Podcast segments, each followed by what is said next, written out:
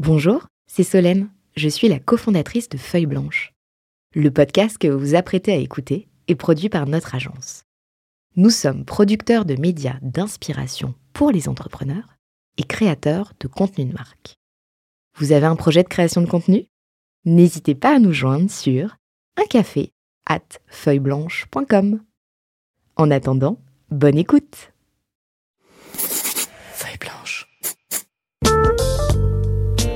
40 nuances de Next. Le Next 40, comme vous ne l'avez jamais entendu, animé par Olivier Mathieu et Thomas Benzazan. Ils sont 40, 40 entrepreneurs, 40 champions de la tech française.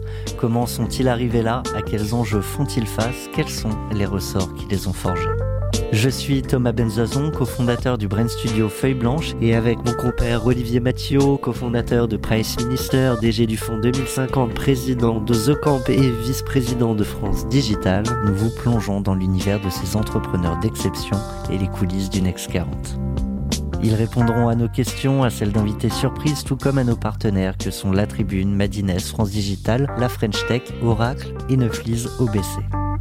Vous en voulez plus? Abonnez-vous sur vos plateformes de podcast préférées. N'hésitez pas à nous laisser un commentaire, à nous donner les fameuses 5 étoiles pour ensemble exploser les algorithmes et faire rayonner les entrepreneurs.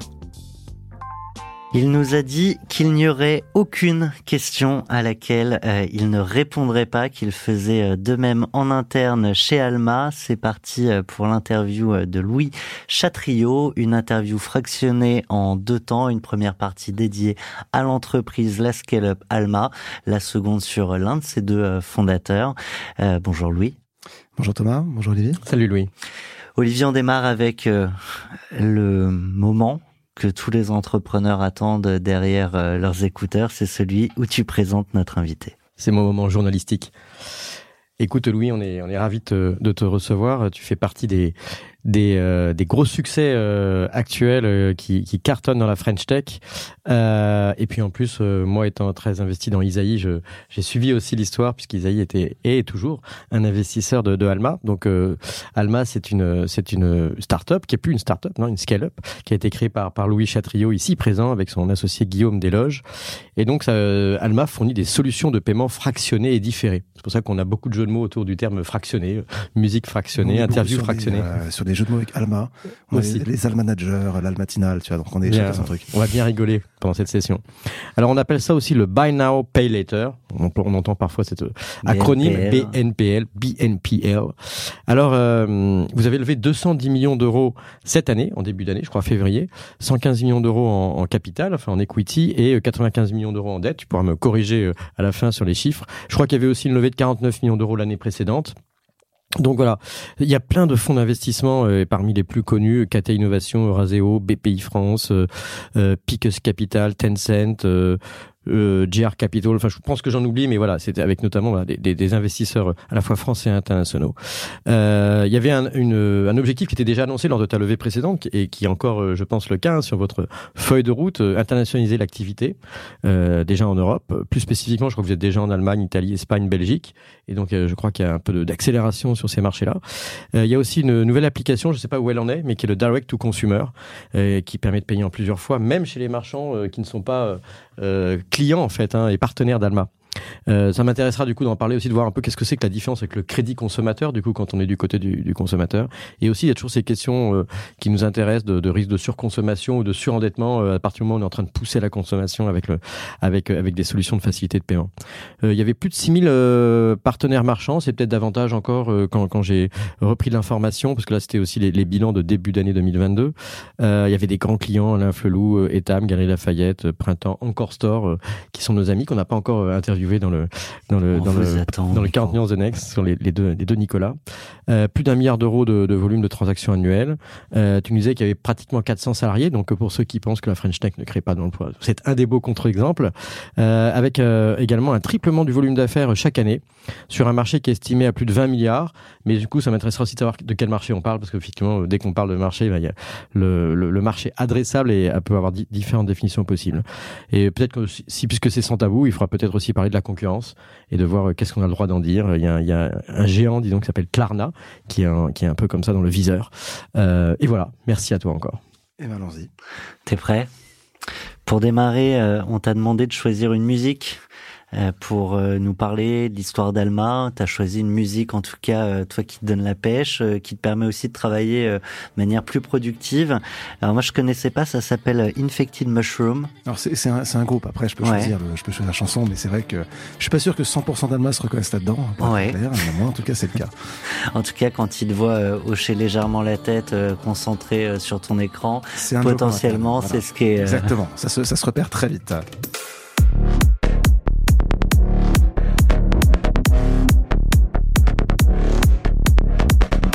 Ils, ont la particularité d'avoir quand même, euh, ça dure entre 10 et 15 minutes chaque, euh, chaque morceau. Hein. Mais de toute façon, je pense qu'on va faire toute ton interview. Euh... Ah, c'est musique qui avant moi. Hein. c'est moi qui craquerai en premier.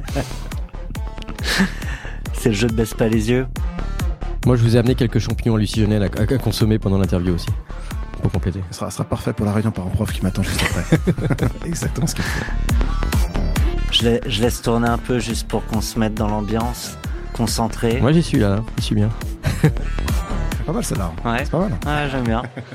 Donc là-dessus, euh, tu, tu bosses sur quoi euh, Sur euh, tes rapports euh, aux invests, euh, sur euh, les Parce projets de développement à l'international. Ce que nous disait Louis, c'est qu'il a aussi une formation d'ingénieur, il est, donc il fait aussi du code et développement, et c'est vrai que c'est des métiers spécifiquement sur lesquels on doit réfléchir à la capacité de concentration, qui est d'ailleurs une vraie question dans les open space. C'est vraiment la question de la zone, si tu veux. Et d'ailleurs, ça peut être un peu, enfin, un, plug intéressant, mais quand tu, quand tu codes en particulier, tu as cette notion de la zone qui, en fait, t'arrives dans un moment où tu réfléchis hyper vite, tu comprends le truc, et ça, ça marche quand tu arrives à te couper de tous les stimuli externes. Donc, t'es vraiment, tu sais, t'es, es, l'homme face à la machine, quoi.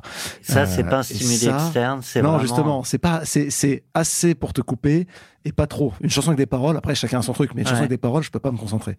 Euh, donc là, typiquement, c'est les moments où tu as envie d'être vraiment dans la zone, que ce soit. Alors, malheureusement, je code plus chez Alma depuis plus de deux ans maintenant, euh, mais tu vois, quand tu commences à vouloir genre enchaîner, tu as 300 emails en retard, enfin tous les trucs un peu, euh, parfois un peu chiants qu'il faut faire. Euh, tu te mets ça, tu le mets fort, tu vas, euh, et franchement, franchement, ça aide. Et, et, nous, c'est un peu une culture qu'on essaie de créer d'ailleurs chez Alma au global. C'est un peu, si on vit dans une sorte de monde qui est le, le monde de l'instantané, du temps réel, et, et j'ai vraiment une haine féroce pour la dictature du temps réel. Tu vois, c'est un peu le côté euh, il faut que je laisse toutes mes notifications allumées, euh, je suis en train de bosser, j'ai un call, j'ai un... Mais en fait, il y a un truc qui arrive qui est plus important. Euh, et ce qu'on Et c'est toujours plus important que le truc d'avant. C'est juste urgent, ça le petit shot de dopamine. Mais en fait, le, le euh, si tu veux, le problème, c'est que les outils dont je parle, tu as des WhatsApp, des Slack, des emails, il faut imaginer qu'en fait, toi, tu es tout seul avec ton, ton cerveau de primate. Ça fait en gros 100 000 ans qu'il n'a pas évolué. Enfin, le, le temps de l'évolution est beaucoup plus long. Et en face de toi, tu as Google qui a probablement des centaines de, de psychologues qui savent quand ton cerveau marche et leur seul boulot, c'est de voir si le, rouge est un peu plus foncé pour te donner bien envie de cliquer. Donc t'as aucune chance. T'as aucune chance. Et la, plupart des humains n'arrivent pas à résister à ce truc-là. Euh, et, on essaie vraiment d'insister sur le, le non d'interruption. Euh, tu vois, tu prévois. Genre, en vrai, si tout est urgent, rien n'est urgent. Euh, et ça, c'est quelque chose qui a l'air très con, très simple quand je dis comme ça. Et je pense que, je vais pas donner des statistiques complètement bullshit, mais je serais étonné qu'il y ait plus de 5 à 10% des, des gens qui soient capables vraiment de s'interdire, de, de, se distraire. D'ailleurs, moi, j'en fais pas partie. Ça m'arrive de me faire avoir comme tout le monde, mais j'essaie vraiment de faire en sorte de, tu vois, quand je bosse, c'est un truc deep, tu vois, de poser le téléphone à côté, euh, enfin voilà, de, de, de pas tomber dans le piège, quoi. Quand euh, tu coupes, au moment où tu rallumes euh, tes écrans, euh, 10 000 notifications. Ouais. euh, mais le fait de toutes les avoir sous les yeux en même temps permet de mieux euh, les prioriser? Bah, c'est pas vraiment ça, c'est qu'en fait le, le la réalité, c'est que la plupart de tes notifications, c'est juste un petit status update, c'est des trucs pas vraiment importants.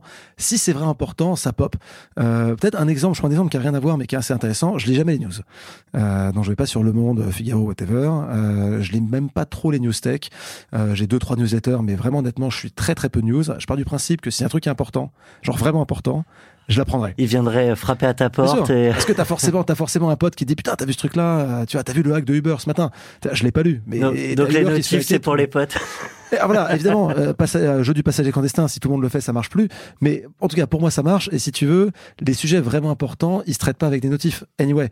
Ben, moi, je suis assez sensible à ces questions-là parce qu'on parle, on parle toujours de, de questions autour de, de la productivité dans, dans, dans les startups notamment, parce qu'on peut avoir envie de créer une ambiance cool. Et donc, du coup, il y a plein de facteurs perturbants dans les ambiances cool. Donc, parfois, le télétravail, on en a parlé un peu off, c'est une réponse à, à trouver plus de concentration chez soi, mais ça peut être aussi épuisant. Après Les Physiquement, parce que les entre interruptions, 2 et 12 ans. Ouais.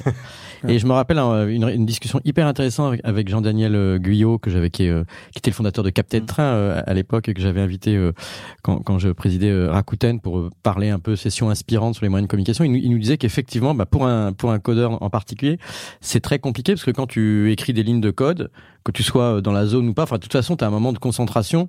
Et si tu es interrompu par une notification ou par quelqu'un qui te parle ou, ou quoi que ce soit, eh ben euh, tu peux pas reprendre la dernière ligne, tu es obligé de revenir en arrière. Donc en fait, le, le, le, le schéma, tu montes, tu montes comme ça et ça redescend, ça fait une courbe qui va faire que tu perds en productivité. horrible. Les développeurs détestent ça. Ouais. Tu vois, c'est vraiment le côté, euh, t'as t'as créé ton contexte et t'as un mec qui arrive et qui détruit ton contexte. Il pense qu'il t'a pris une minute et, en fait il te prend un quart d'heure. Ouais, voilà. Et du coup, et du coup, ça pose la question aussi des open space. Dans beaucoup de cas, je vois des, des CTO qui réfléchissent à ça, c'est-à-dire qu'il faut pouvoir isoler les gens, alors que tout le monde a valorisé à un moment l'open space. Mais du coup, tu as des zones là au, sens géographique où la géographie doit être euh, stratégique pour que l'information circule. Parce que parfois, c'est complètement absurde. Il y a des gens qui se parlent pas dans un open space, alors qu'ils alors pourraient échanger l'information. C'est dommage. Mais s'ils se parlent trop ou pas au bon moment, ça marche pas non plus. On rentre dans le dur euh, du business. Allons-y.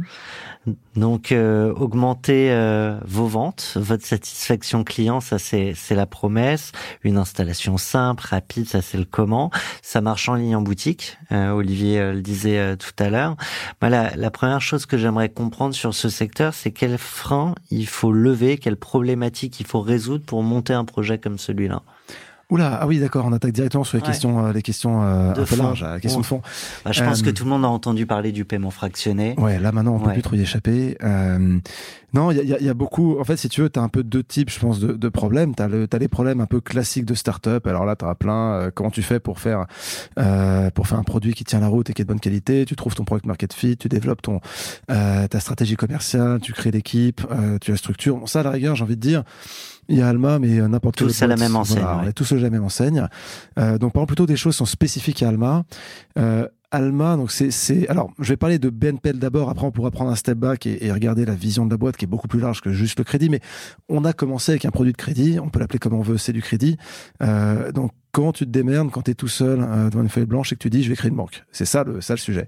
Euh, et, et les, et les, je dirais que les, euh, les deux gros types de sujets, tu as des sujets purement juridiques. Euh, pour le dire autrement, comment est-ce que je fais pour ne pas aller en prison? Euh, T'as un truc qui s'appelle le monopole bancaire. Euh, si tu violes ce truc-là, bah, les c'est marchés financiers au global sont ultra réglementés. Voilà. Et en général, c'est notamment pour protéger les consommateurs, etc. Aussi, Pour C'est protéger des- le consommateur, pour protéger le, le, système les- aussi. le droit privé, oui. Et donc ça, ça se craque avec un partenariat? Alors c'était, c'était, je vais revenir, juste je te fais un peu le tour d'horizon. Ouais, ouais, T'as le côté vraiment le juridique, et après t'as le technique qui est bon, bah, tu fais du crédit euh, pour prêter de l'argent, il faut avoir de l'argent. Donc comment tu fais pour avoir de l'argent Euh, Et puis euh, pour prêter de l'argent et se faire rembourser, il faut savoir scorer. Euh, et ça, quand il connaît rien du tout, je veux dire, tu peux y passer vraiment extrêmement longtemps. Euh, et alors la manière dont on l'a vu, si tu veux, c'était de se dire, moi, ma terreur en tant qu'entrepreneur, c'est de monter une boîte qui sert à rien. Et donc, ce qui me faisait chier, c'est de me dire, il va falloir que je bosse pendant des années pour, pour monter une usine qui, si ça se trouve, trois ans plus tard, on se rend compte que ça sert à rien. Et donc, on avait cette obsession au début de se dire, il faut vraiment limiter au maximum le temps où on va pouvoir onboarder notre premier marchand et avoir du feedback du marché. Pour Parce que ça se trouve, notre projet, ouais. il est nul. Ça se trouve, ce projet, il sert à rien. Auquel cas, il faut le killer. Euh, et donc, on a essayé de prendre des shortcuts assez massifs. Et alors, on a pris trois shortcuts vraiment assez marrants. Euh, sur la partie, euh, pour prêter de l'argent, il faut de l'argent. Bon, on s'est dit, au lieu de lever de la dette euh, ou des solutions structurées, honnêtement, on n'y connaissait rien. Et puis, quand as zéro track record, c'est impossible.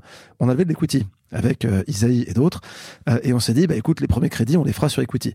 Euh, alors, évidemment, il y avait quelques VC qui nous regardaient, genre, attendez, vous me dites que vous voulez transformer de l'argent VC euh, en crédit conso. Tu vois, les mecs, ah, non, c'est pas le modèle à terme. Euh, mais en fait, là, aujourd'hui, tester. permet de valider, quoi. Ça peut être validé.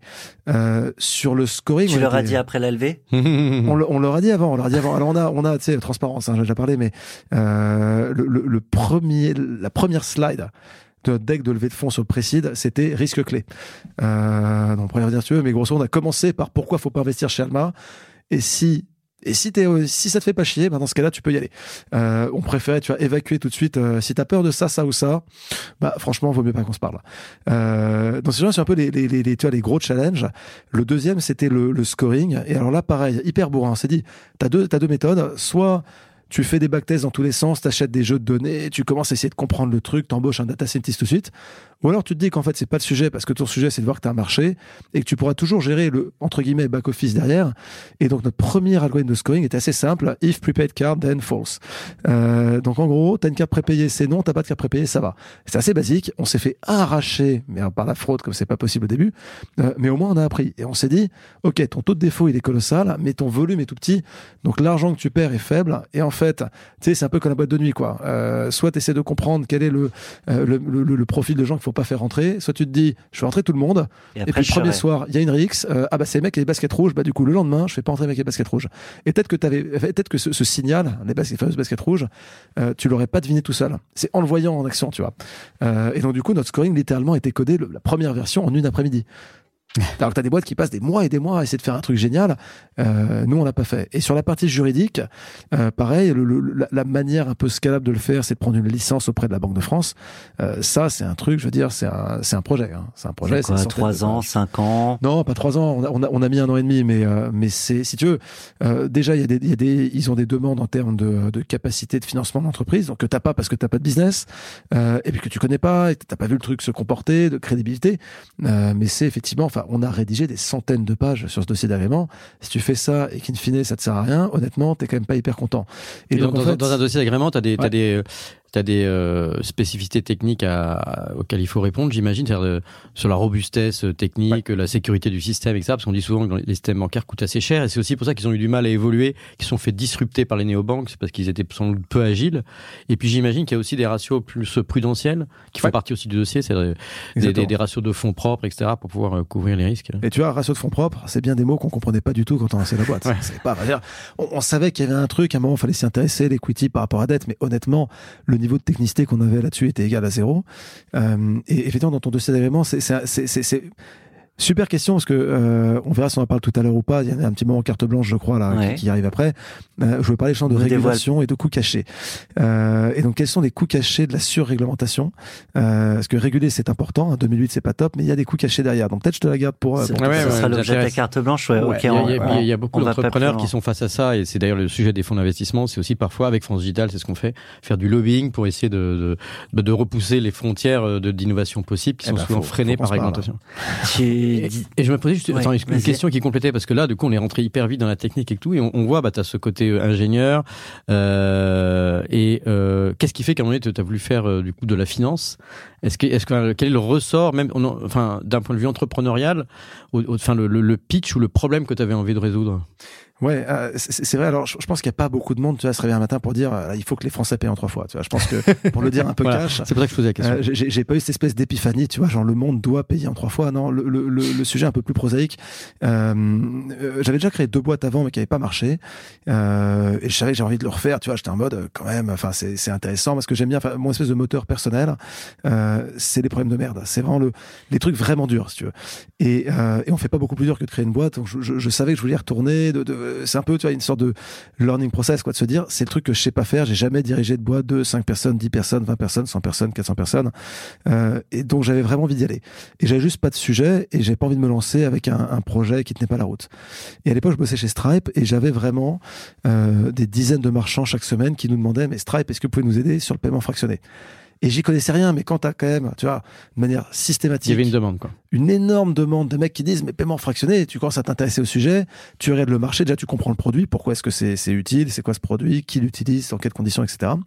Euh, tu comprends effectivement que c'est un sujet extrêmement euh, utile, on va y revenir, mais euh, le crédit a parfois mauvaise presse pour de très mauvaises raisons, donc je vais, je vais peut-être expliquer ça.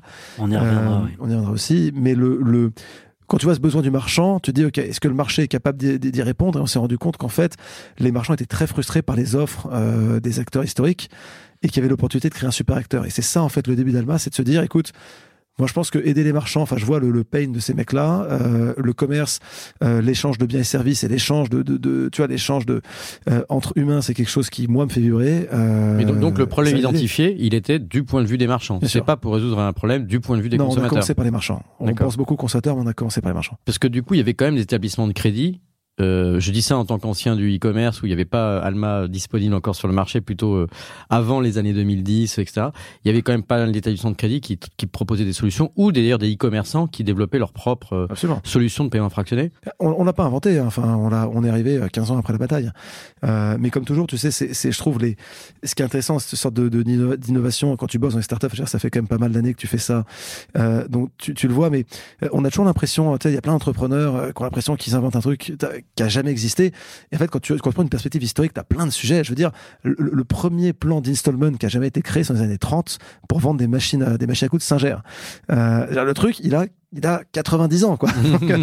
et après, tu l'oublies un peu, ça s'arrête, c'est remplacé par un autre produit, après ça revient. Tout ça, euh, c'est C'est quoi le développement du e-commerce qui fait qu'il y avait de nouveaux euh, besoins aussi ou c'est parce qu'il y a eu un gap qui s'est créé entre effectivement ces, ces banques historiques euh, qui font du crédit depuis, je veux dire, depuis avant que je suis, enfin, je, suis né après le début du crédit conso euh, en France, hein, euh, dans des boîtes, des, des CTLM, des Cofidis, ça fait très très très longtemps qu'ils font ça et ils connaissent leur métier extrêmement bien. Et donc tu te dis, bah, quand tu peux arriver sur ce marché face à des mecs qui ont une balance sheet que t'as pas, une gestion du risque que t'as pas, de la data que t'as pas, et 40 ans d'historique. Bon courage.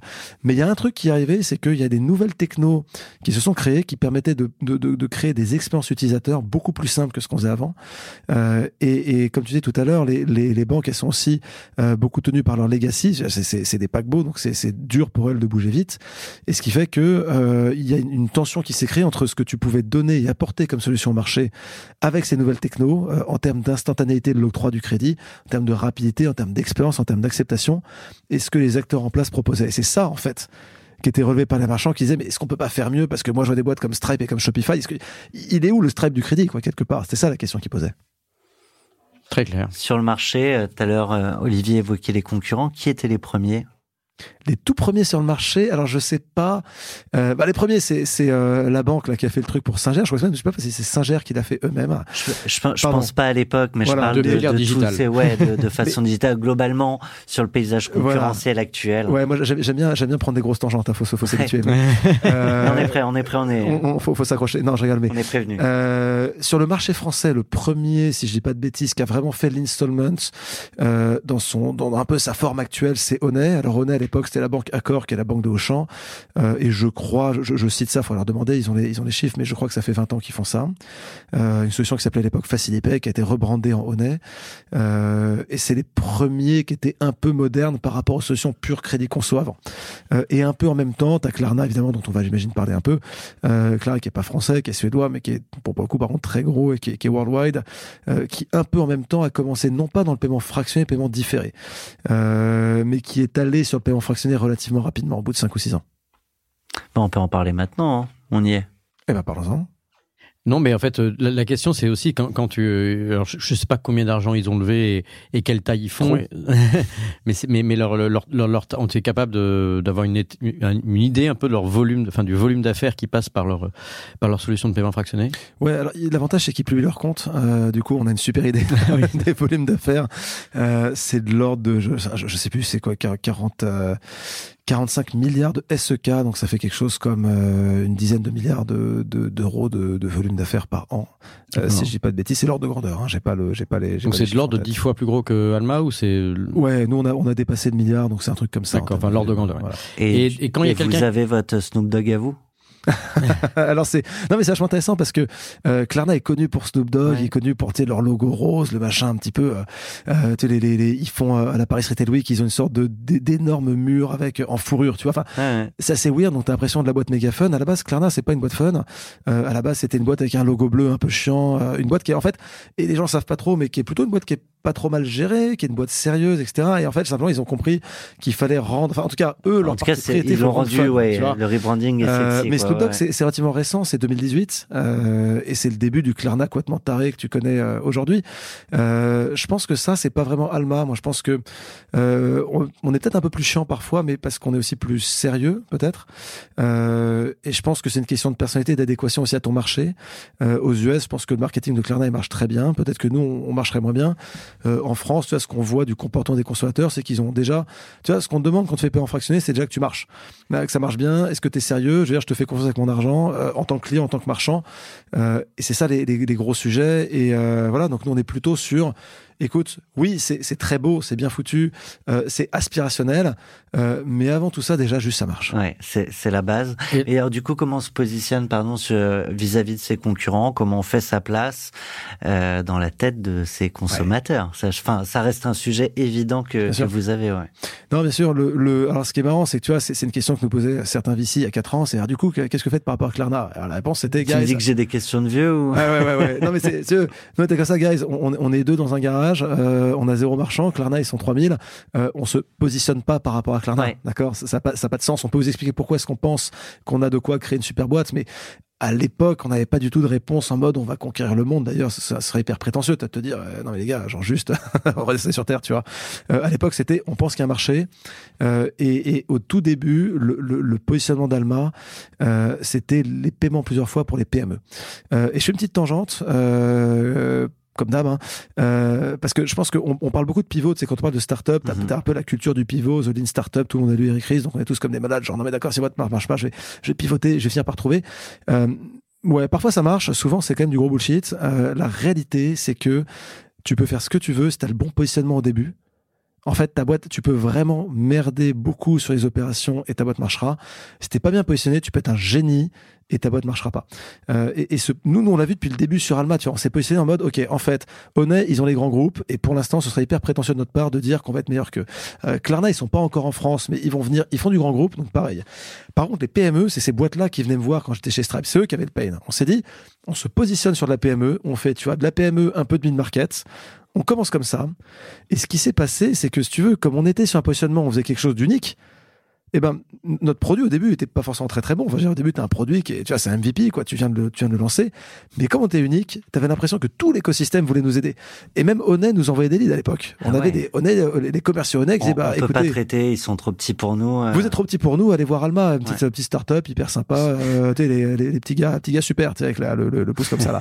euh, et, et, et, nous, honnêtement, au début, c'était pas du tout une sorte de plan machiavélique de dire on commence comme ça, puis après on ira. C'est vraiment, honnêtement, Saint Thomas on croit que ce, qu'on voit, et aujourd'hui ce qu'on voit, c'est que le PME, on s'est traité, donc on y va. Et c'est que après qu'on a compris euh, qu'on avait quelque chose de bien plus gros entre les mains, qu'en fait on avait la capacité d'amener au marché une solution et de la valeur que les autres n'étaient pas en mesure d'apporter. Euh, et c'est qu'après qu'on a commencé non seulement à grandir bien sûr, mais aussi euh, à étoffer la solution et à créer ce qui est aujourd'hui, à, mon, sens, qui est extrêmement biaisé, euh, la meilleure solution du marché. Euh, mais tu vois, ça s'est fait dans un deuxième temps. Et donc du coup, ton positionnement par rapport aux autres, il change. Et, et après, peu à peu, tu vas monter dans ta pyramide de Maslow. Au début, ta pyramide de Maslow, elle te dit, bah faut survivre. Donc en fait, c'est genre paiement pour PME pour faire une boîte qui va vivre, hein, parce que déjà, tu peux penser à aller très très loin, mais on va commencer par ça. Euh, et peu à peu, on a compris qui on était, ce qui était important pour nous. On va parler peut-être de surendettement, de surconsommation. Euh, et peu à peu, on a compris comment nous, on voulait se positionner par rapport à ces sujets. Euh, on a commencé à prendre la parole sur ces sujets de manière extrêmement sincère et évidemment aussi pragmatique, euh, parce que ce qu'on pense est a priori, euh, encore une fois, je suis très biaisé, mais est vrai. Euh, mais pratiquement, on voit aussi que c'est ce que ça résonne beaucoup avec nos marchands et nos clients. Tu vois, le, le refus du surendettement, le refus des, des pénalités de retard. Euh, tu vois, euh, l'attention qu'on porte à la surconsommation, ces choses-là sont très importantes pour nous. Et ça, c'est quelque chose, je pense qu'on est le premier acteur mondial euh, à l'avoir pris en main. On est le premier acteur au monde, et d'ailleurs le seul qui n'a jamais prélevé de frais de retard. et ça, si tu veux, c'est euh, unique. Aujourd'hui, le marché est en train de converger vers cette position, euh, mais nous, on est les seuls chez qui c'est sincère. Et donc, au moment où les médias sont rentrés un peu dans dans le BNPL, vous aviez déjà des réponses. Et je te propose justement une question euh, d'Antafin, eh ben, qui est journaliste chez notre partenaire Madines, et euh, on, on restera sur le sujet comme ça. Vous avez un message. Bonjour, le gouvernement britannique a annoncé l'été dernier vouloir réglementer le financement acheter maintenant, payer plus tard. Pensez-vous qu'une telle régulation est nécessaire? The big question. Euh, non, c'est une super question parce que le, le euh, alors je vais pas trop déflorer le sujet régulation, mais forcément on va y toucher de temps en temps. Euh, le, le, le, sujet est un peu toujours le même, c'est-à-dire que au début t'as pas vraiment de réglementation, donc t'as un peu, ça part dans tous les sens, t'as plein d'acteurs qui se créent, chaque acteur. le Far West. voilà, c'est un peu le Far West. Et puis at some point, euh, quand tu commences à réussir, bah t'as envie de commencer à créer des règles du jeu. Euh, je pense que le, le vrai sujet, si tu veux, euh, dans la dans la dans la réglementation, c'est bah, c'est quoi tes objectifs quoi? Qu'est-ce que tu veux créer? Euh, et, et, quand on prend l'exemple de la FCA, enfin du gouvernement britannique et de la FCA en particulier euh, au Royaume-Uni, euh, le sujet c'est que le Royaume-Uni a un secteur du crédit qui est plutôt très dérégulé par rapport à la France. Euh, tu as des acteurs qui font du crédit à 1000%, quoi. Tu vois, as des choses, je veux dire, c'est pas, il y a beaucoup de choses qu'on voit pas en France. Et euh, il se trouve qu'ils ont eu un problème avec le BNPL, avec certains acteurs du BNPL euh, qui étaient très très élevés sur les frais de retard. Et en fait, tu as l'impression que tu prends un crédit sur 300 pounds et tu vas rembourser 50 pounds, tu vois. Quand tu rembourses 50 pounds sur un crédit de 300 sur 3 mois, euh, il y a un problème. C'est, évidemment que, le business model ne, ne, fonctionne pas, et c'est là que ça vient. Euh, faut savoir qu'en France, on est quand même déjà beaucoup plus protecteur, donc ce genre de situation, on les voit pas beaucoup parce que tout est, enfin tout, le secteur est globalement plutôt très encadré. Euh, donc nous, on pense effectivement qu'il y a un peu de régulation à créer, il faut faire attention. Euh, mais, mais nous, ce qu'on pense chez Alma, c'est un, il faut appeler un chat un chat. Donc euh, euh le BNPL, c'est une forme de crédit. Euh, alors, il y a plein de gens qui disent non, mais c'est pas du BNPL, c'est paiement fractionné, c'est pas du crédit, euh, parce que tu veux pas rentrer dans la règle du crédit, mais mais t'avances de l'argent, c'est oui. Tu fais voyager de l'argent dans le temps. Je veux dire, la définition du crédit, c'est que tu prends de l'argent un instant T et puis il revient un instant T plus X. C'est juste, c'est la définition du truc. Toi. Donc oui, c'est un crédit, c'est évident. La question, par contre, c'est quelles sont les spécificités de ce crédit qui font que tu dois pas le traiter comme un crédit conso pour acheter une voiture ou comme un mortgage pour acheter une maison. C'est pas la même chose. Euh, et, nous, on pense que le, vrai débat, si tu veux, il se dit, OK, qu'est-ce qu'on veut faire? C'est quoi nos objectifs et comment les atteindre de la meilleure manière? Et je pense que les deux grands objectifs que tu veux euh, atteindre avec une réglementation équilibrée du crédit, c'est un, l'inclusion bancaire l'accès au crédit, euh, parce que le crédit c'est utile et qu'il y a des gens qui n'y ont pas accès alors qu'ils devraient. Et deuxièmement, la lutte contre surendettement. Comment est-ce que tu fais pour t'assurer que le prêteur il est responsable? Euh, Alors je vais commencer par le par la lutte contre le surendettement. Euh, en fait, le, le, le sujet euh, éternel, c'est qu'on a toujours une obsession un globale dans l'écosystème de du scoring, de la technique. Donc on va parler d'un de machine learning, on va dire des gros mots, neural network, random forest, etc. En fait, soit tu as une carte prépaid, soit t'en as pas. Voilà. Euh, non, c'est pire que ça. Euh, après, on va parler de la data. Donc là, on va parler de l'accès à data. Mais avant tout ça, il y a un truc qui est hyper important, c'est tes incitations. Si jamais en tant qu'entreprise prêteuse, t'as pas intérêt à prêter à des gens solvables, bah tu vas pas prêter à des gens solvables. c'est con, hein euh, mais c'est basique. Et donc, euh, pourquoi est-ce que tu pourrais ne pas avoir intérêt à prêter les gens solvables? C'est parce que les frais de retard euh, qui ont été créés il y a très longtemps pour inciter les Français, euh, enfin les Français, c'est dans tous les pays, dans, dans, les consommateurs, si tu veux, à ne pas prendre de crédit, à réfléchir avant de prendre un crédit. Euh, ces frais de retard, ils sont, ils sont globalement contre-productifs. C'est un peu comme tu sais la mention sur le paquet de club là, qui te dit attention, si tu fumes dans 30 ans, tu auras un cancer. Ouais, mais c'est dans 30 ans en fait. Euh, et en fait, ces mentions, elles marchent pas très très bien. Bah là, c'est pareil. les frais de retard le problème, c'est que tu t'en rends compte le jour où tu es en retard. Et donc, en fait, ils te mettent encore plus la tête sous l'eau. quoi. Euh, et, et, le problème, c'est que les frais de retard peuvent être très élevés. Ça peut aller jusqu'à 8% du capital que restant dû. Euh, ce qui fait que dans certains cas, les frais de retard, ils sont plus rentables que le crédit lui-même. D'où l'intérêt de moins prêter à ceux qui sont salvables. Et, bah, et donc, c'est un biais du système qui va tendre à dire euh, on veut que les gens soient en défaut de paiement pour euh, gagner plus d'argent. Si, tu prends en un fait, c'est compris dans le business model de. Voilà, voilà. exactement. C'est l'énorme problème. C'est que du coup, tu prends ton algo, tu dis maximise la marge et l'algo, bah, il dit, bah, c'est pas compliqué. Euh, cette frange de la population là qui est un peu shaky, bah, ça, ça si jamais il y en a qui se rend défaut, c'est top parce qu'on va lui charger 8%. Euh, et puis à la fin, il finira par payer. Euh, et donc, et donc effectivement, dans l'algorithme, la, la, la, dimension, le couple risque-rendement, L'algorithme prend en compte les risques. Le risque ultime, c'est que la personne se suicide ou la personne ne peut pas payer, enfin, ne rembourse pas du tout, soit après, euh, effectivement, je sais pas, en, en état de surendettement, euh, comme on sait qu'il y a des personnes qui, à qui ça arrive. Euh, et ça, c'est pris en compte aussi dans, dans l'algorithme? Oui, exactement. C'est-à-dire que effectivement, euh, dans, dans cette espèce de modèle avec les frais de retard, tu sais, tu as, tu as un, un euh, tu as des, tu as des. Euh, ce que tu veux pas, c'est évidemment le client qui ne rembourse jamais. Tu veux celui qui, qui va avoir un problème et qui va finir par rembourser. Euh, et c'est terrible parce que euh, tu disais tout à l'heure, je pense c'est très vrai. C'est-à-dire que tu as un problème concurrentiel, c'est que quand tu es un acteur sain et tu dis moi je refuse la règle du système, bah, le problème que tu as, c'est qu'il faut quand même que tu fasses de la marge et donc du coup tu vas pricer plus haut. Et donc les clients ils vont aller chez tes concurrents et donc du coup en fait les acteurs sains sont sont sortis peu à peu du marché à cause de cette loi. Alors nous on a l'avantage côté BNPL, côté Alma, d'avoir un gros gros différentiel de qualité côté produit qui nous permet de pricer plus haut que les autres.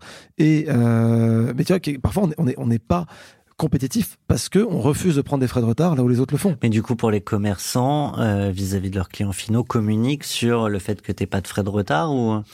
Alors, ça dépend. Déjà qu'ils communiquent pas forcément beaucoup, mais par contre, ce qui est clair, c'est qu'il y a de plus en plus de commerçants, euh, tu sais, qui ont une approche sociétale, qui disent, voilà, moi, c'est aussi important, c'est quoi les valeurs euh, que vous que vous communiquez euh, et, et, et, je pense que que ça, c'est là, c'est plus que des valeurs, c'est une ligne dans un contrat. Oui, mais en fait, je pense oui, que mais ils sont sensibles. Bien sûr, tu veux bosser avec, tu veux bosser avec ce genre de tu vois. Mais c'est quand même compliqué de communiquer sur le fait qu'il n'y a pas de frais de retard, parce que ça pourrait être incitatif à payer en retard, ce qui n'est pas non plus l'objectif.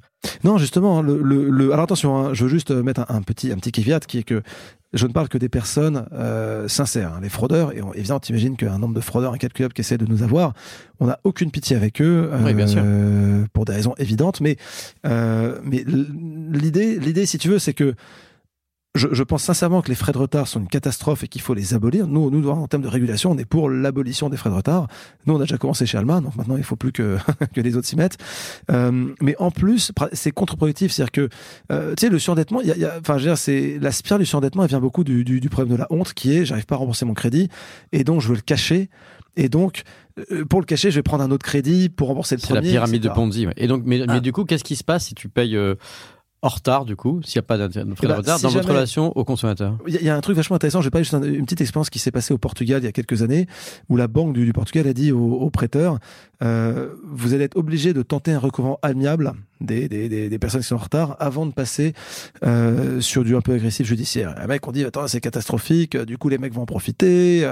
Euh, tu vois, si on montre qu'on est trop gentil, quelque part ils vont profiter. En fait, la réalité, tu as tu as effectivement des gens qui profitent du système et qui abusent, on a toujours, mais l'immense majorité des clients, quand ils remboursent pas, c'est qu'ils peuvent pas. Et quand tu arrives avec cette euh, approche collaborative, en fait, ils veulent rembourser. Et ce qu'ils ont vu au Portugal, c'est qu'en fait le taux de remboursement, taux de recouvrement, eh ben il avait augmenté. Euh, les gens remboursaient plus parce que tu enlèves ce truc de là, on tu dis écoutez, ça, ça peut arriver, d'accord? Euh, Oui, oui, monsieur le client, vous avez merdé quelque part, vous avez pris le crédit qu'il fallait pas prendre, mais ça peut arriver à tout le monde. Je sais pas, tu, tu divorces, tu perds ton boulot. Enfin, il y, a 50 trucs qui peuvent arriver qui font que bah euh, il faut trouver une solution. Euh, oui, bien sûr, nous on n'est on pas des bisounours, on est là pour récupérer l'argent, mais si tu commences par une phase amiable et tu cherches des solutions, en fait, tu as des bien meilleurs résultats parce que en fait les gens, tu sais, ils veulent se dire j'ai fait la bonne chose. Mais dans ces, dans ces solutions amiables, alors qu'on est dans là, on parle d'une plateforme technologique avec des réflexes sur la scalabilité, la productivité. Et, est-ce que cette phase amiable, elle, elle, est automatisée du coup, ou est-ce que ça, tu passes en, aussi en partie par, euh, est-ce qu'il faut appeler le client, ou est-ce que c'est euh, humanisé? Alors, t'as as, as, des, t'as des, des humains quand même, t'as des, as des opérations. Et à un moment, le client, il a besoin de parler à quelqu'un. Surtout les clients qui sont vraiment dans une situation difficile, ils ont besoin de parler à quelqu'un qui, qui comprend euh, ce qui est en train de se passer. Donc, le tout début est automatisé. Tu peux décaler une échéance en fait sans appeler le, support d'Alma euh, après, euh, tu as des gens qui répondent au téléphone, aux emails. Et là, on parle de, c'est dans l'actu, hein, des sujets liés au pouvoir d'achat euh, réel et puis des fois craint aussi, surtout pour la suite. Est-ce que ça a un impact sur à la fois bah, les consommations avec cet outil là à date et de la même manière sur les remboursements? Euh, il y a plein de trucs à dire parce qu'avec l'inflation, ça permet de faire des, petits jeux mathématiques un peu marrants de type euh, si l'inflation est suffisamment élevée, ça vaut le coup de prendre un crédit parce que du coup, tu vois, tu paieras, tu, tu, tu peux acheter maintenant un produit qui dont le prix augmenterait plus tard. Donc genre entre prendre un crédit, acheter maintenant et euh, économiser l'argent sur ton compte et acheter plus tard, si tu as 5% d'inflation par an et que tu attends 6 mois, eh ben tu paieras 2,5% de plus. Donc là, c'est le jeu mathématique un peu un peu euh, un peu euh, 50% euh, rigolo, 50% mauvaise foi. Euh, le, le, maintenant, si je redeviens sérieux, il y a un truc qu'il faut comprendre, c'est que Alma augmente pas le pouvoir d'achat, d'accord? On, on crée pas de l'argent. D'accord? Si, si tu es payé X euros par mois, euh, tu prends Alma, t'es pas payé X plus euh, Y. Non, ma, ma, ma, question, c'était de dire justement par rapport à j'ai l'argent tout de suite sur le compte ou pas, ou j'ai peur d'en manquer demain, je vais plus avoir recours à, à des solutions comme vous. Euh, donc ça, c'était le premier point. Et le second, est-ce que du coup, euh, parce que bah, évidemment l'inflation, etc., il y a moins de remboursement Ouais, c'est deux sujets un peu disjoints, je dirais. C'est-à-dire que tu as la deuxième question, c'est la question du, du contexte macroéconomique. Est-ce que les gens remboursent plus ou moins? Effectivement, euh, on, on, voit pas encore. Il y a des, des, pays où on voit des effets déjà assez forts. En France, c'est pas trop le cas. Je parle beaucoup de la France. On n'est pas que en France. On est, on est aussi en Italie, en Espagne, en Allemagne, Benelux. Mais euh, disons que la France étant le gros des volumes, c'est là où on regarde aussi quand même pas mal le, les la précision et les stats. Euh, et pour l'instant, on, on voit pas cette espèce de vague que tout le monde prédit. Euh, mais bien sûr, notre algo, on le réentraîne tous les jours sur les datas. Euh, donc en fait, euh, si jamais ça arrive, on va le voir venir euh, et on va s'adapter. Et donc sur la première question? Et sur la première question, est-ce qu'on voit du coup des gens qui se mettent à utiliser plus Alma parce que inflation? Euh, Pas trop. En fait, les gens, on, on, voit plutôt une petite diminution du commerce au global. Euh, les gens font un peu plus attention en ce moment. Tu as un peu ce contexte. Alors c'est pas l'hiver nucléaire. Mais oui, les gens font un petit peu attention euh, et en fait. Et donc moins d'achat, moins d'opportunités de passer par Alma et ça se comprend. Voilà, ce qui est assez logique. Et tu as une observation aussi du coup dans ce contexte de crise et d'inflation sur euh, euh, un peu sectoriel. Qu'est-ce qui se passe dans la consommation aujourd'hui euh, des consommateurs, euh, enfin en tout cas en Europe de, de l'Ouest? C'est-à-dire est-ce qu'il y a des, tu vois, des, des thématiques où les, les, gens achètent moins de quelque chose, plus d'autres choses? Il y a des, est-ce que tu, tu as une observation, j'imagine quand même de dans, le, dans la famille du crédit consommation qui permet d'avoir ouais. un, un, regard d'observatoire? On a on n'a pas euh... alors c'est, c'est, c'est un sujet c'est un peu le serpent de mer Chalma c'est-à-dire que le fameux observatoire dont tu parles c'est un truc qu'on on, on a les datas pour le mettre en place euh, aujourd'hui, on le fait pas. Euh, on pourrait le faire, mais on le fait pas. Donc nous, on regarde plutôt au niveau sectoriel. Euh, voilà, on voit un petit rafraîchissement, mais on n'est pas du tout sur, encore une fois, sur de l'hiver nucléaire où les gens juste, tu sais.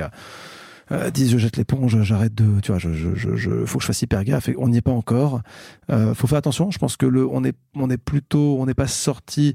J'aime pas le mot crise parce que quand tu regardes d'une perspective historique, on n'est pas du tout en crise, mais euh, on va dire que clairement la situation aujourd'hui elle est moins bonne que la situation il y a six mois.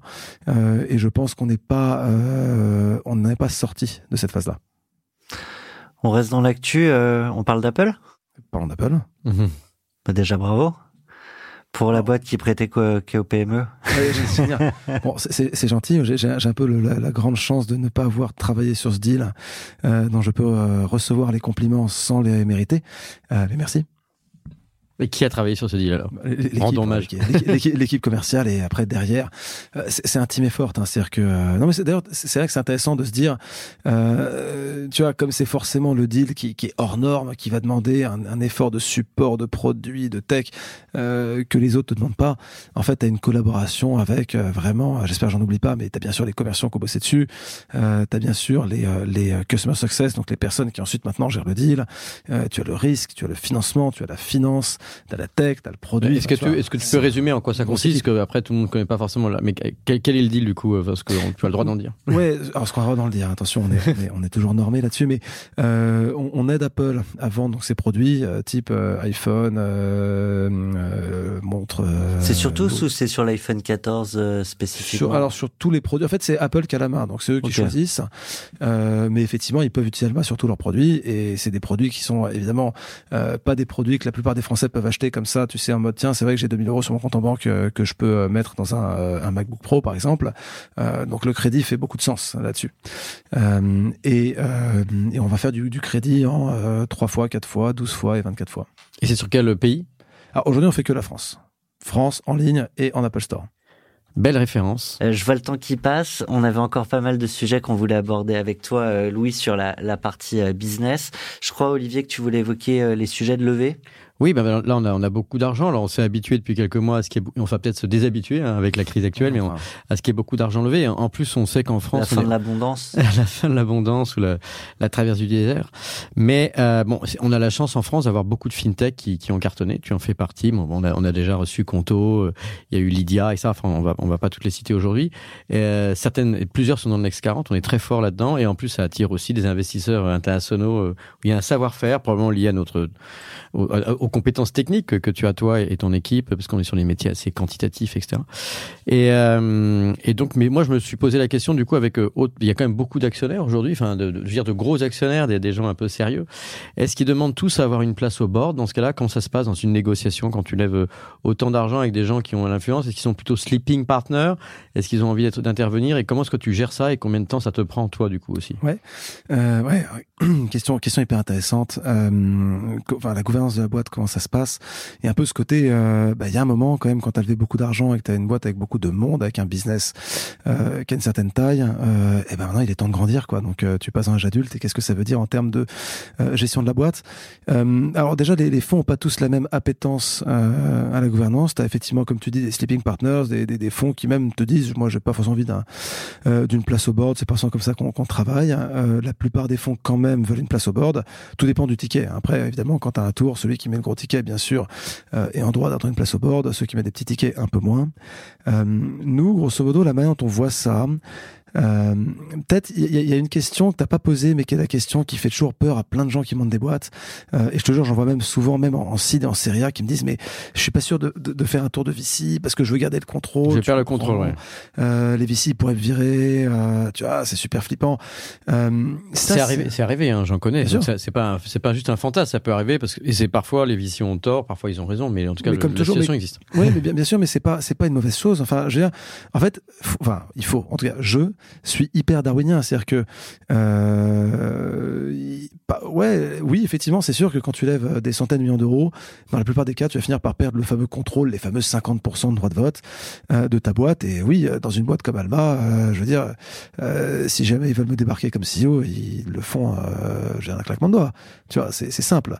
Euh, mais c'est une bonne chose en fait. C'est-à-dire que ta, ta réflexion, c'est dire ouais. que tu as la partie entrepreneur et la partie du coup investisseur parce que tu as aussi ouais. des billes dedans et que du coup si les investisseurs, ouais. Si tu veux, alors déjà, ça c'est ça, c'est que moi en tant qu'actionnaire, j'aimerais bien que le CEO de la boîte il soit bon. Alors euh, tant que je fais un bon boulot, je préfère rester CEO. C'est quand même un, un, boulot qui me plaît beaucoup. C'est pas, euh, c'est pas, c'est pas forcément évident. Je pense qu'il y, y, y a, aussi des transitions qu'il y a des gens n'ont pas envie de faire. Euh, et si tu mets ton ego de côté, tu peux aussi te dire, oui, c'est pas un boulot qui est fait pour tout le monde. C'est pas créer une boîte euh, sur une petite équipe, euh, tu as 10-15 et, et, diriger un, un, truc de 400. c'est vraiment pas le même taf. Donc c'est pas le même quotidien. C'est ouais. pas le même quotidien, ouais. c'est pas la même personnalité. mais la réalité, c'est que ce qu'il faut toujours avoir en, North Star, c'est c'est quoi la bonne décision pour l'entreprise? Donc c'est qui les bons actionnaires euh, pour l'entreprise et c'est qui le bon CEO. Euh, et CEO, il est, il est plus haut niveau. Euh, c'est important, soit qu'il soit remplacé, soit qu'il se fasse épauler, soit qu'il level up. Mais il y a, y, a, une seule réalité, c'est que quand ta boîte grossit, le boulot fait enfin, ne fait que devenir de plus en plus dur. Euh, il faut suivre. Et si tu suis pas, bah, écoute, il euh, y a rien de pire que pour une boîte. Je veux dire, si le CEO est pas bon, euh, peu à peu, en fait, c'est terrible pour toutes les équipes parce que euh, la, la, boîte, en fait, peu à peu, tu vois, se, se referme, se renferme. Donc, ce, cette perte de contrôle, cette peur de la perte de contrôle, je trouve qu'elle a, elle a aucun sens en fait. Elle est très irrationnelle. C'est quoi un mauvais CEO ah, ça peut, c'est, c'est, ouais, très très bonne question. Déjà, il euh, y a un truc qu'il faut jamais oublier, c'est qu'il y a un facteur chance dans ce truc, dans dans dans ce milieu qui est colossal. C'est-à-dire que euh, t'as des gens extraordinaires qui montent des boîtes extraordinaires, t'as des gens extraordinaires qui se plantent, euh, t'as des gens nuls qui montent des boîtes extraordinaires. Euh, et des gens nuls qui se plantent. Donc t'as as toutes les, tu t'as toutes les euh, les cases de la matrice. Euh, et, et donc déjà faut pas oublier que euh, évidemment on va juger sur les résultats. Euh, et c'est normal parce que c'est du tangible. La boîte elle est grosse, tu vois, elle a des clients, des références, mais parfois déjà t'as as une question de chance, c'est que honnêtement même chez Alma on a eu des coups de chance au début, de tu vois, de t'es là au bon endroit au bon moment, on serait lancé un an plus tard, on serait fait bouffer par le Covid, on serait lancé un an plus tôt, euh, le truc était pas encore assez mmh. chaud. Enfin, tu sais, il y a un moment, faut aussi reconnaître le fait que, euh, oui, probablement t'as été bon, probablement t'as fait un bon taf, euh, mais t'as aussi eu de la chance, t'as su en profiter mais tu as eu la chance. Ça, faut juste toujours le garder en tête. Euh, après, un bon CEO, je pense en tout cas à ce stade de la boîte, je pense que c'est euh, essentiellement quelqu'un qui arrive à lire un peu le futur, euh, autant qu'il peut, hein, qui n'a pas de boule de cristal, mais qui comprend un peu ce qui, à quoi va ressembler le monde, euh, qui est capable de le comprendre, qui est capable de l'expliquer et d'embarquer son équipe vers ce futur. Moi, je bon, pensais que tu allais poser la question, c'est quoi la différence entre un bon CEO et un mauvais CEO Je serais retombé dans le cas des inconnus et on, on va pas la refaire ça, tout le temps. Ça, je, il y en a aussi, il y en a aussi euh, beaucoup qui connaissent plus. Tu sais maintenant qu'on est des vieux. Ah oui, voilà. C'est ça, ça que je bon, écoute, comme tu vois le futur, ça ne nous empêchera pas à travers le futur de parler du j'ai présent. Pas dit que je le voyais, j'ai dit qu'un bon CEO le voyait. Euh, ah merde, bah, laisse, écoute, mauvaise transition. je te laisse deviner. I have a dream. Mais euh, plongeons-nous dans un futur euh, souhaitable euh, avec euh, cette rubrique. La question c'est comment tu le vois peut-être très largement, mais là d'abord plus spécifiquement pour Alma. Et euh, je te propose de, de, démarrer avec une question euh, d'une femme euh, que tu nous avais proposée euh, pour passer dans, dans System. Elle avait déjà été choisie par Denis, le, le CEO de Believe. Nathalie Bala, elle a une question pour toi. Je te propose de l'écouter. Vous avez un message. Bonjour Louis, tu sais que je suis admirative de ton parcours. La question que je souhaite te poser, c'est de savoir comment euh, tu te projettes à 5 ans, voire à 10 ans, et quelle est la mission que tu te fixes. C'est une très grande question là. Euh, ouais, c'est non, mais c'est la grande question. Je pense que c'est euh, la, la, la, question qu'il y a derrière cette question, c'est euh, c'est euh, évidemment la question du bonheur, c'est-à-dire que euh, en fait, c'est quoi le truc qui te rend heureux? Euh, Et ça paraît con, mais je pense que la plupart des gens se la posent pas ou en tout cas ils répondent pas. Euh, et c'est triste, mais je pense que c'est tu vois quand t'es passager de ta vie, euh, c'est vraiment super triste. Et, euh, et la fameuse roue du hamster dont tu me la parlais. La fameuse roue du hamster dont je te parlais, c'est de te dire il y a y a, y a euh, il n'y a pas de jugement de valeur. Il y a des gens qui, qui aiment faire des trucs euh, qui, moi, objectivement, juste euh, m'emmerdent plus au point. Moi, j'aime des trucs euh, très bizarres comme, tu vois, faire des maths le week-end, des trucs comme ça qui. Injectil mushroom. Euh, le mushroom, tu vois, je, je fais des. Euh, on l'a pas fait hier soir, mais tu vois, au dernier off-site euh, d'Alma, on était un peu, on avait un peu picolé, donc j'aurais fait la démonstration de la diagonale de Cantor. Tu vois, des, ça, ça me fait marrer, et il y a beaucoup de gens qui trouvent ça très bizarre. Tu vois, c'est quand même ce mec qui a des, des, des, des hobbies un peu weird. Je te confirme que c'est bizarre. Voilà, oui, non, j'ai pas. J'aime bien, mais c'est bizarre. Il faut, il faut être self-aware. mais je pense que cette question de quand tu, te projettes à 5 ou 10 ans et surtout en fait comment tu qu'est-ce qui te rend heureux elle est super importante euh, et je pense que la, la, la réponse un peu globale enfin dans mon cas en tout cas c'est euh, je suis malheureux le jour où j'arrête d'apprendre. Euh, et donc finalement j'ai pas de a priori, ce sera jamais le cas tant que tu es curieux. Voilà, exactement. Ouais. Donc c'est, c'est, mais c'est-à-dire que, tu vois, je, je, je vais pas te dire le truc du genre, moi, dans 10 ans, je veux que Alma, ce soit une boîte qui vale 100 milliards, et puis je veux avoir un truc de telle taille. En fait, ça, je m'en fous. C'est pas, c'est pas le sujet. Euh, dans 10 ans, est-ce que je serai encore CEO d'Alma ou pas? Je sais pas. J'aimerais bien parce que c'est, c'est hyper intéressant. C'est mais... pas le concours de celui qui a la plus grosse scale-up. Exactement. C'est, c'est le, non, mais c'est, important de le dire. Tu vois, le, le, en tout cas, mon bonheur, il est pas du tout corrélé, euh, à la taille de la boîte, à la croissance. Et c'est juste, par contre, il est corrélé énormément, euh, à la qualité des gens à qui je bosse. Moi, ce qui me fait lever le matin, c'est de me dire que je bosse avec des gens euh, qui sont meilleurs que moi dans leur domaine. Euh, c'est, tu vois, de, de bosser avec euh, telle ou telle personne qui va bosser, je sais pas, sur les risques, sur la finance. Et je me dis, putain, en fait, je discute avec cette personne et j'apprends des trucs. ça, ça me fait lever le matin. Et si un jour je bosse dans un, si on parle de monde professionnel, dans un milieu où j'arrête d'apprendre, où je me dis, voilà, c'est bon, je connais le playbook et puis j'ai plus rien à apprendre, là, c'est le moment où je me projette plus et c'est le moment où je me dis, ok, il est temps de trouver autre chose. Et, et je sais pas de quoi venir sera fait, tu vois. Peut-être, enfin, euh, je veux dire, euh, parfois je me demande est-ce qu'un jour je devrais pas refaire une thèse de maths ou un truc, enfin, whatever, quoi. Tu vois, c'est un peu le. Il y, a tellement de trucs à apprendre dans le monde euh, que, en tout cas, je, je, je, suis pas en train. Ou alors je remonte une boîte, mais euh, en fait, j'en sais foutre rien. Mais ce que je veux, c'est être toujours en train d'apprendre. Et euh, ça, c'est la partie euh, pro et la partie perso, c'est euh, un truc qui est hyper important pour moi. C'est c'est c'est la famille, tu vois, c'est ma femme, mes enfants, et de se dire. alors c'est cheesy, mais c'est très vrai. c'est de se dire tout ça, euh, ça a un prix, ça a un coût que tu payes quand même de diriger ce genre de boîte. Euh, et je veux pas. En termes de coût... temps. Euh... Mais en termes de, en termes de, euh, ma fille qui me dit il y a deux jours, je pense qu'on parlera, boulot, on parlera pas mal plus du perso, je pense bon, tout à l'heure peut-être, parce qu'on on a, okay, on a ouais, quelques questions qui vont aller raison. sur ce terrain-là et donc okay. ça eh ben, je garde de côté. Tout à fait. Bah, écoute, enchaînons avec une question de Maya, euh, France Digital, euh, toujours euh, à la fois sur sur Alma et sur euh, l'avenir du monde. Un message. Salut Louis, c'est Maya de France Digital. J'espère que tu vas bien. Ma question pour toi aujourd'hui est la suivante. Comment est-ce que tu concilies le business d'Alma avec l'impératif de responsabilité vis-à-vis -vis des générations futures? C'est une bonne question.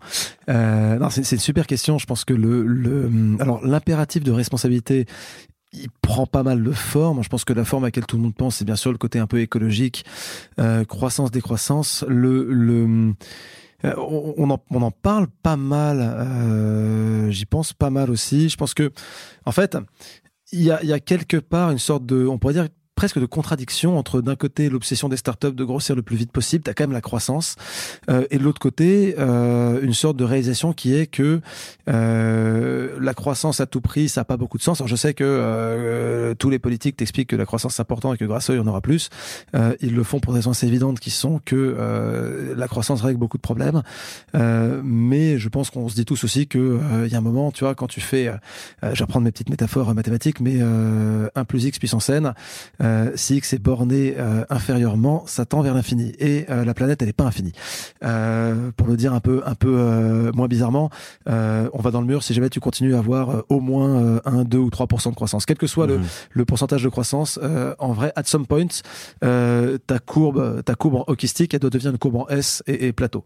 ça, c'est juste une, une, contrainte physique de la Terre, quoi, si tu veux.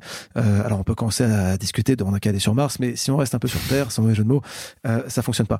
Et, et du coup, je pense que la, la grande question, et je t'avoue que j'ai pas une réponse euh, complète, c'est de se dire euh, aujourd'hui, c'est un peu la question du de l'évolution du remplacement. Je pense que en termes d'activité économique, je suis pas économiste, hein, j'y connais rien, j'ai pas fait, j'ai pas fait le, j'ai pas fait le euh, l'analyse, donc je veux pas commencer à balancer des grandes vérités du type euh, il faut qu'on arrive euh, à tel niveau de vie. Je, je sais pas.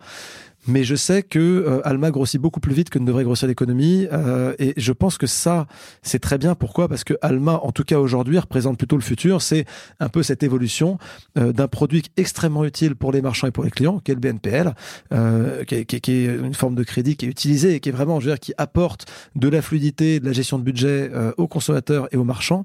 Euh, et je pense que cette croissance, tu vois, elle est importante parce qu'on remplace des solutions, je pense aussi plus vieilles, qui répondent moins à ces, à à ses, besoins. Et, probablement, un jour, dans 10 ans, 20 ans, 30 ans, je sais pas, c'est Alma qui sera la solution vieille, qui sera remplacée par quelqu'un qui a compris le truc d'après. Donc c'est comme ça que je le réconcilie. C'est-à-dire, tu as, une sorte de croissance de ta boîte qui est en fait le petit truc dans un tout beaucoup plus vaste. Alors, tu as, un sujet sur la croissance de la boîte, et puis après, tu as un sujet euh, quand même, et forcément, c'est lié à la, la consommation. Euh, on parlait de surendettement. Euh, il y, a aussi cette idée qu'on qu'on est incité à vouloir toujours le la dernière pomme euh, ou euh, ou peu importe, enfin le dernier produit dont on n'a pas forcément besoin. Et du coup un des outils, c'est évidemment pas le seul, c'est un outil euh, de de paiement euh, fractionné par exemple. Donc au-delà de, de, ton business et on comprend bien l'enjeu de de, de, le faire grandir et de répondre le mieux possible aux besoins et euh, de vos clients et des leurs, euh, ça, ça, doit questionner quand même. Bien sûr. Non, c'est une vraie question. Alors, le, le, la question de la surconsommation euh, et, et, un peu du monde dans lequel on vit, où effectivement, tu es quand même poussé à, à acheter, euh, que ce soit la dernière pomme ou whatever, tu, tu, tu achètes beaucoup. Moi, personnellement, j'achète très peu de trucs. C'est assez bizarre. J'achète euh, j'achète des fringues une fois tous les 10 ans, je refais un plein, et puis après, j'achète plus rien. Enfin, tu vois, ce genre de trucs. Euh, J'aime pas trop. Euh, euh, et, je pense que le, gros sujet, on y a beaucoup pensé, je pense qu'il y a des choses qu'Alma peut faire et doit faire. On y réfléchit. Aujourd'hui, on n'a pas de d'action concrète, mais euh, la vision que j'en ai, c'est qu'en fait, c'est plus politique et sociétal qu'une start-up. Je pense que le problème de la surconsommation ne sera pas réglé par une ou deux start-up. J'ai une idée en fait en, en, ah, en écoutant. non, non, en fait, bah, c'est ce que j'ai aussi cette casquette 2050 qui se pose la question de, de, la finance responsable. Et donc, euh, du coup, on pourrait penser au crédit responsable. J'imagine que c'est déjà des brainstorming qui ont pu exister chez vous. Surtout que tu sais que tu es euh, créatif et, foisonnant et ça doit être voilà cette envie de changer le monde. Et est-ce que du coup on pourrait pas imaginer que derrière la surconsommation ou le surendettement, qui a donné aussi euh, à l'époque les, subprimes, enfin il y a eu plein de plein de cas dans l'histoire, disons, de la consommation, il y a eu des soucis euh, qui ont pu être des risques systémiques au-delà du surendettement qui ont entraîné d'autres problèmes. Est-ce qu'on pourrait pas orienter le crédit ou le paiement fractionné, etc vers, euh, je vais dire un truc qui a l'air complètement bateau, plutôt que de consommer plus, consommer mieux. C'est-à-dire, est-ce que ça pourrait pas être orienté d'une certaine façon dans certaines zones de consommation, faciliter aussi l'achat euh, et la fluidité, la flexibilité, l'installment dans des catégories de, de, qui, qui, qui préservent l'avenir et ça. En fait, c'est là où je voulais, c'est un peu là où je voulais en venir. C'est-à-dire que euh, tu avais le point sociétal où je voulais juste dire quand je parlais juste de la partie euh, trop consommée. Euh, je veux dire, si jamais on commence à parler du crédit, il faut aussi parler de la pub parce que la pub ça ah, pousse la consommation. Il faut parler des process de production. Faut, enfin, tu vois, faut parler de l'obsession qu'on a de la, croissance, parce que si tu veux de la croissance, la croissance, la croissance de la production et de la consommation. Donc en fait, quand tu veux de la croissance, bah en fait, quelque part, c'est antinomique avec le fait d'être euh, d'empêcher la surconsommation. Donc c'est pour ça que je, je pense. je, je complète ça, c'est non mais je complète que c'est très important ce que tu dis. Effectivement, il y a beaucoup de, de surconsommation, voire de la surproduction, euh, des marchés drivés par l'offre, de l'obsolescence programmée. Il y a plein de problèmes euh, et de zones, mais par exemple, il y a même aussi juste le fait que la course au prix le plus bas a généré pas mal de soucis. On en a fait partie avec Price Mister, Amazon ou autre. Hein aujourd'hui, enfin des, des, des, sites que je citerai pas forcément, mais des, des sites à très très bas prix de produits de très mauvaise qualité, euh, parfois d'origine asiatique, peut-être, ouais, par exemple, et, euh, et, que dont les adolescents maintenant se moquent. On en parlait la, la dernière fois parce que c'est vrai que ça devient euh, moins c'est cher, plus ça pousse. Alors en fait, c'est pas forcément, enfin, à, consommer. Et du coup, bah effectivement, si on te donne de plus en plus de facilité d'acheter de plus en plus de trucs moins chers, pourris, bon, c'est pas très vertueux. Donc il y a une dimension euh, éducative. Et, et, ouais, et c'est dans là où je veux en venir, c'est que tu as ce côté sociétal qui passe par des règles. Euh, on pourra parler de réseaux sociaux. Je pense que les réseaux sociaux devraient réguler le temps que les gens passent sur les réseaux sociaux, par exemple. Ça n'a rien à voir, euh, mais pour donner un peu le genre d'idées qu'on peut avoir sur le sur le côté sociétal, euh, le le donc euh, le, le, d'imposer des, des, règles. On te parle d'obsolescence programmée, c'est clairement un sujet politique euh, qui doit traiter à ce niveau-là. Euh, ça, c'est un peu le sujet global. Et après, tu as le sujet sociétal de l'éducation.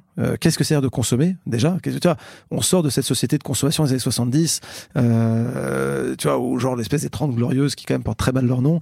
Euh, et, et, et, ça, pareil, c'est un sujet d'éducation. Maintenant, je pense que ce que Alma apporte euh, également, c'est justement cette montée en gamme. Si tu parlais on arrête de consommer plus, on consomme mieux. Et un, un effet qu'on voit vraiment chez Alma, c'est une augmentation du panier moyen, euh, parce qu'en fait, les, les, clients vont acheter quelque chose qui est plus cher et qui est de meilleure qualité. Et ça, pour le coup, tu vois, ça va dépendre des marchands, mais on observe euh, une augmentation du panier moyen entre 40 et 60% euh, ce qui est vraiment. Et, et alors qu'il n'est pas en train de mettre deux vélos dans son panier, c'est juste qu'il mmh. prend le vélo qui est fabriqué de manière beaucoup plus pérenne, plus durable et qui va durer 10 ans et pas deux ans. Il y avait un adage qui disait j'ai pas les moyens d'acheter pas cher. Je sais plus qui disait oui, j'ai pas les moyens d'acheter pas cher. Ouais, exactement. Mais si tu veux, c'est exact parce qu'en plus, oui, acheter pas cher, ça coûte plus cher. Hein. C'est plein d'études qui te montrent qu'acheter de la qualité, c'est beaucoup mieux que d'acheter des trucs où tu, tu n'en finis pas. Euh, et donc ça, c'est un effet qu'on voit du BNPL, euh, vraiment très très fort. De euh, maintenant, en fait, on va monter en gamme, acheter mieux. Et d'ailleurs, à une époque, la tagline d'Alma euh, sur une campagne de, de, de, com, c'était Better is the new more, ce qui était voilà, c'est marrant. Mmh. Euh, et c'est vraiment important pour nous. On n'est pas encore, pour être très honnête, je pense qu'on n'est pas encore très mature et on n'a pas encore, tu sais, on est encore dans le day to day, dans cette espèce de pyramide de Maslow. Euh, mais c'est vraiment quelque chose qu'on veut euh, regarder de plus en plus. Mmh. Un dernier point avant, euh, avant de transitionner. Euh, c'est euh, on a on l'a évoqué euh, je crois en, tout tout début euh, d'échange tu as promis de répondre à tout et tu nous as prouvé que c'était le cas. Mais ceci quelque chose que vous êtes imposé en interne chez Alma je, sais même pas si vous l'êtes imposé ou si ça s'est simplement fait ainsi mais avec du coup beaucoup de réflexion. Alors c'est moins votre futur parce que vous y êtes dedans mais quand même beaucoup de sujets qui qui sont peut-être des tendances d'avenir en tout cas des questionnements qu'auront les entrepreneurs, euh, notamment sur le temps de travail, euh, sur la semaine de quatre jours, sur, je crois que vous comptez pas non plus les horaires. Enfin, je serais, je serais assez curieux de savoir comment tout ça se met en place et et, et, et, le fait qu'il y ait des sujets euh, tabous ou pas, et je crois qu'il n'y en a pas un seul. Non, bah parlons, on peut commencer par parler de transparence, je pense que c'est un sujet intéressant. Alors, transparence, c'est comme innovation et on est le leader, c'est une des phrases que beaucoup de gens utilisent. Euh, et la bienveillance. Voilà, et la bienveillance, très important aussi. Euh, le, le, je pense qu'en fait, le, le, si tu prends un peu un step back, alors, nous, on n'avait pas le choix, c'est-à-dire que Guillaume et moi, on est un peu pareil. Euh, on est à peu près incapable de mentir, même par omission. Euh, on arrive parfois à se taire, quand même, mais on a du mal. Et donc du coup, on a on a voulu essayer de créer une boîte qui était une boîte de gens euh, qui aiment ça. Parce qu'il y a des gens qui détestent, hein, et nous, on aime bien ça. Si tu prends, moi, alors c'est vraiment un trait de personnalité. Ça, je, je, me suis quand même mis sacrément dans la merde à certaines périodes de ma vie euh, à cause de euh, d'ouverture de, de, de, bouche trop euh, trop insistante, tu vois. Euh, mais le... Je garde pour la partie 2. Voilà, garde-le pour la partie 2. Mais euh, mais tu vois, moi, je, je, pense que la réalité c'est que on est dans des, des, sociétés où on est, on a encore un peu cet ADN de de de l'animal qui veut montrer qu'il est fort, tu vois, le mal alpha, etc. moi, la, la, la, la, alpha male culture, c'est un truc que je supporte pas, c'est à montrer que je suis plus fort, alors j'ai plus de pognon, je suis plus grand, je suis plus, enfin whatever, je suis plus, quoi, tu vois. Et, euh, et je pense que la vraie force, les gens qui ont vraiment confiance en eux, c'est les gens qui sont capables de se remettre en cause. Et en fait, quelque part, tu sais, le, le slogan, la politique de, de la, je quoi. Euh, la hmm. confiance tranquille, c'est en fait les vraies personnes, la force tranquille, non, ou la confiance tranquille, c'est un peu le ce côté pour des des gens comme ça qui, ils rentrent dans une salle, ils ont pas besoin de se la raconter, ils savent, ils savent qu'ils sont bons, ils ont pas besoin qu'on leur dise, euh, ils ont pas besoin de, de, parler plus fort, de parler plus que les autres. Et euh, quand on leur dit qu'ils sont pas bons sur un truc qu'ils ont raté, ils, ils voient pas ça comme une attaque sur eux parce qu'ils savent qu'ils sont bons. En fait, les gens qui ont vraiment confiance en eux sont les gens souvent les plus humbles. Euh, donc tu vois, moi, c'est les, les, fondateurs de Stripe m'avaient vraiment choqué là-dessus. Quoi, c'est tu te dis les mecs, euh, ils ont quand même réussi un truc pas trop dégueu euh, et vraiment ils se remettent en cause. Ils ont aucun problème pour discuter. Ils ont pas de tabou. Et tu te dis bah ouais, effectivement, c'est des gens qui ont juste. Euh, parfois, on, on, a tendance à dire que tu vois la confiance en soi, elle est, elle est antinomique de euh, quelque part. Soit t'es, tu as la modestie, mail, donc la modestie, c'est l'inverse. C'est l'inverse. La modestie et la confiance en soi, ça va vachement ensemble parce que quand t'es vraiment ambitieux, en fait, les mecs sont vraiment modestes, c'est les mecs les plus agressifs. T'es les mecs de Stripe, c'est des fous furieux. T'es les mecs, juste leur boulot, c'est d'être genre les meilleurs du monde. Et ils se disent, je peux pas devenir le meilleur du monde si j'ai pas la modestie d'écouter quand on me parle et quand je me trompe. Donc les plus agressifs, les plus fous furieux sont souvent les mecs aussi plus modestes. Et nous, c'est un peu cette espèce de truc qu'on essaye de créer chez Alma. On n'est pas parfait là-dessus, je pense, mais on essaie de créer cette culture de transparence et de se dire, tu vois, tu peux pas attendre des gens qui soient transparents euh, si le patron de la boîte il l'est pas. Et donc par exemple, tu vois, il y a, alors je le fais un peu moins, encore que on a quand même quelques post-mortem en ce moment euh, sur lesquels je vais contribuer, mais euh, tu vois, quand, quand je fais une grosse connerie, euh, ça m'arrive assez souvent de communiquer ça à toute la team. Donc j'avais par exemple raté une négociation avec Stripe à une époque, c'était il, y a deux ans et demi, euh, super négo puisque les, prix avaient augmenté. Euh, quand tu négocies à ton initiative et que les prix augmentent, c'est que quand même, t'as grosso modo fait tourner le mauvais modèle Excel. Et, et je l'avais utilisé comme exemple, tu sais, pour dire bah voilà, en fait, ouais guys, en fait le, le patron de la boîte il, est humain et parfois il fait des bêtises. En voilà une. voilà pourquoi j'ai fait cette bêtise. Voilà ce que j'ai fait pour régler le problème. Et quelque part, tu libères, tu donnes de la confiance aussi aux gens qui se disent, je suis enfin plus dans un, un environnement où je vais me faire désinguer parce que j'ai raté. Et ça, c'est hyper important parce que tu libères la créativité des gens, tu libères. Ça permet de lever des problèmes beaucoup plus rapidement aussi bien en sûr, interne. Bien sûr, voilà, c'est ça. Sinon, tu, tu, tu veux surtout pas créer une culture où dès qu'il y a un problème, tu sais, sous la, le tapis, voilà, ouais, le, ouais. le roi auquel personne ne parle. Alors, tu, tu peux pas y échapper. Les, les gens ont pas trop envie de te donner leurs problèmes, mais voilà, je pense que tu as quand même vraiment envie d'aller de tendre vers cette culture où quand il y a un truc qui marche pas, on te le dit. Euh, quand tu as foiré quelque chose, on te le dit parce que, euh, bah, guess what, t'es pas parfait, quoi. Les questions euh, sur lesquelles vous n'aviez pas de réponse ou pas voulu répondre. Ouais. Oui, alors il y, en a, il y en a quelques-unes. Euh, le, le, on a eu, on a eu, euh, pas, enfin on l'a régulièrement hein, chez Alma. Je pense que d'ailleurs c'est pas que chez Alma. Question sur la semaine de 4 jours, euh, posée de différentes manières, mais souvent l'itération habituelle. Qu'est-ce qu'on ferait 7 jours moins 3 Voilà, exactement. alors, la, la, réponse facile, c'est attends, pourquoi tu vas être au, au, au 4 5 e On est déjà au 5 7 e euh, Et 5 7 e c'est plus petit. Bon, évidemment, une fois que tu as dit ça, t'as pas répondu à la question. Euh, et, et je pense que c'est une, typiquement, tu vois, sur cette, cette question qu'on nous pose régulièrement, mais est-ce qu'on veut passer, est-ce qu'on se pose la question la semaine de 4 jours? Euh, Tu sais, on est, on est, on est très ambivalent parce que euh, quelque part, je pense que c'est une question qui est très légitime et je pense que euh, c'est un modèle humainement. Tu te dis, tu vois très bien ce que ça va t'apporter parce que en plus, tu, si tu, tu soit tu te fais des week-ends de 3 jours, c'est trop bien, soit tu te le mets le mercredi, du coup, t'as jamais plus de deux jours de boulot de suite. Enfin, tu vois, je pense que c'est probablement le sens de l'histoire. Après, je pense qu'il y a des moments d'une boîte où c'est beaucoup plus aisé de le mettre en place que d'autres. Pardon. Et, et, je pense que c'est aussi quelque chose qui se fait pas à la légère parce que par exemple, un failure mode qu'on a vu dans certaines boîtes, c'est que tu fais semaine de 4 jours. Mais en fait, les mecs, ils bossent équivalent de 5 jours en 4. Euh, bon, là, si tu fais ça, en fait, t'as rien gagné, quoi. Juste, tu crames, tu crames limite tes équipes plus vite que, qu'avant. Donc, on, pour l'instant. Donc, ça veut dire que Ouais. ce choix-là, il est d'accepter qu'on va grandir moins vite, euh, euh, voire avec un, voire réduire un peu la voilure. Ouais, c'est, c'est, Ouais. c'est, ça, ça, alors, ça en fait partie et pas parce que t'as des mecs qui argumentent que en fait euh, quand tu bosses comme un malade tu te crames et en fait tu réfléchis pas bien et que même les boîtes qui font la semaine de 4 jours sont plus efficaces euh, et donc en fait vont produire plus tu vois donc euh, euh, en fait la réalité c'est que je pense que ce sujet est hyper intéressant et j'ai jamais eu le temps de me poser pour de vrai dessus. Je pense pas du tout que ce soit d'actualité chez Alma anytime soon, mais euh, c'est une question récurrente et je pense qu'un jour ou l'autre il faudra la traiter de, de front. En tout cas, vous présentez comme ça vos équipes. Ah, c'est comme ça qu'on en parle à nos équipes, ouais. J'aime pas trop le mot nos équipes d'ailleurs. Ouais. Enfin, aux gens Elles t'appartiennent pas, ouais. Ouais, c'est ça. Ces équipes. Ouais. Ouais, genre, je déteste les gens qui disent, tu sais, tu sais, euh, mon directeur commercial, euh, oui, Ouais. alors, en fait, il t'appartient pas. Non, C'est c'est un truc, Ouais. c'est une expression que je vraiment je déteste. Mais bon, c'est réciproque quand tu dis, euh, tu peux dire euh, mon patron, par exemple, à l'inverse, donc ça va dans les deux sens, c'est Ouais, euh, bah, c'est une notion. de- Ouais, c'est plus simple, mais On bon, va- je, vraiment honnêtement, je, Je il y a- il y a- la, la sémantique est hyper importante. lui hein. non plus n'appartient à personne. Euh, J'espère en tout cas. mais bon. Je vous propose d'en rester là pour la première partie euh, dédiée à Alma. Il est évident qu'on parlera euh, toujours d'Alma quand même euh, dans la deuxième partie qui était consacrée, Louis. Donc on se retrouve après ce jingle dans notre prochaine partie. 40 nuances de Next. Le Next 40, comme vous ne l'avez jamais entendu, animé par Olivier Mathieu et Thomas Benzazan.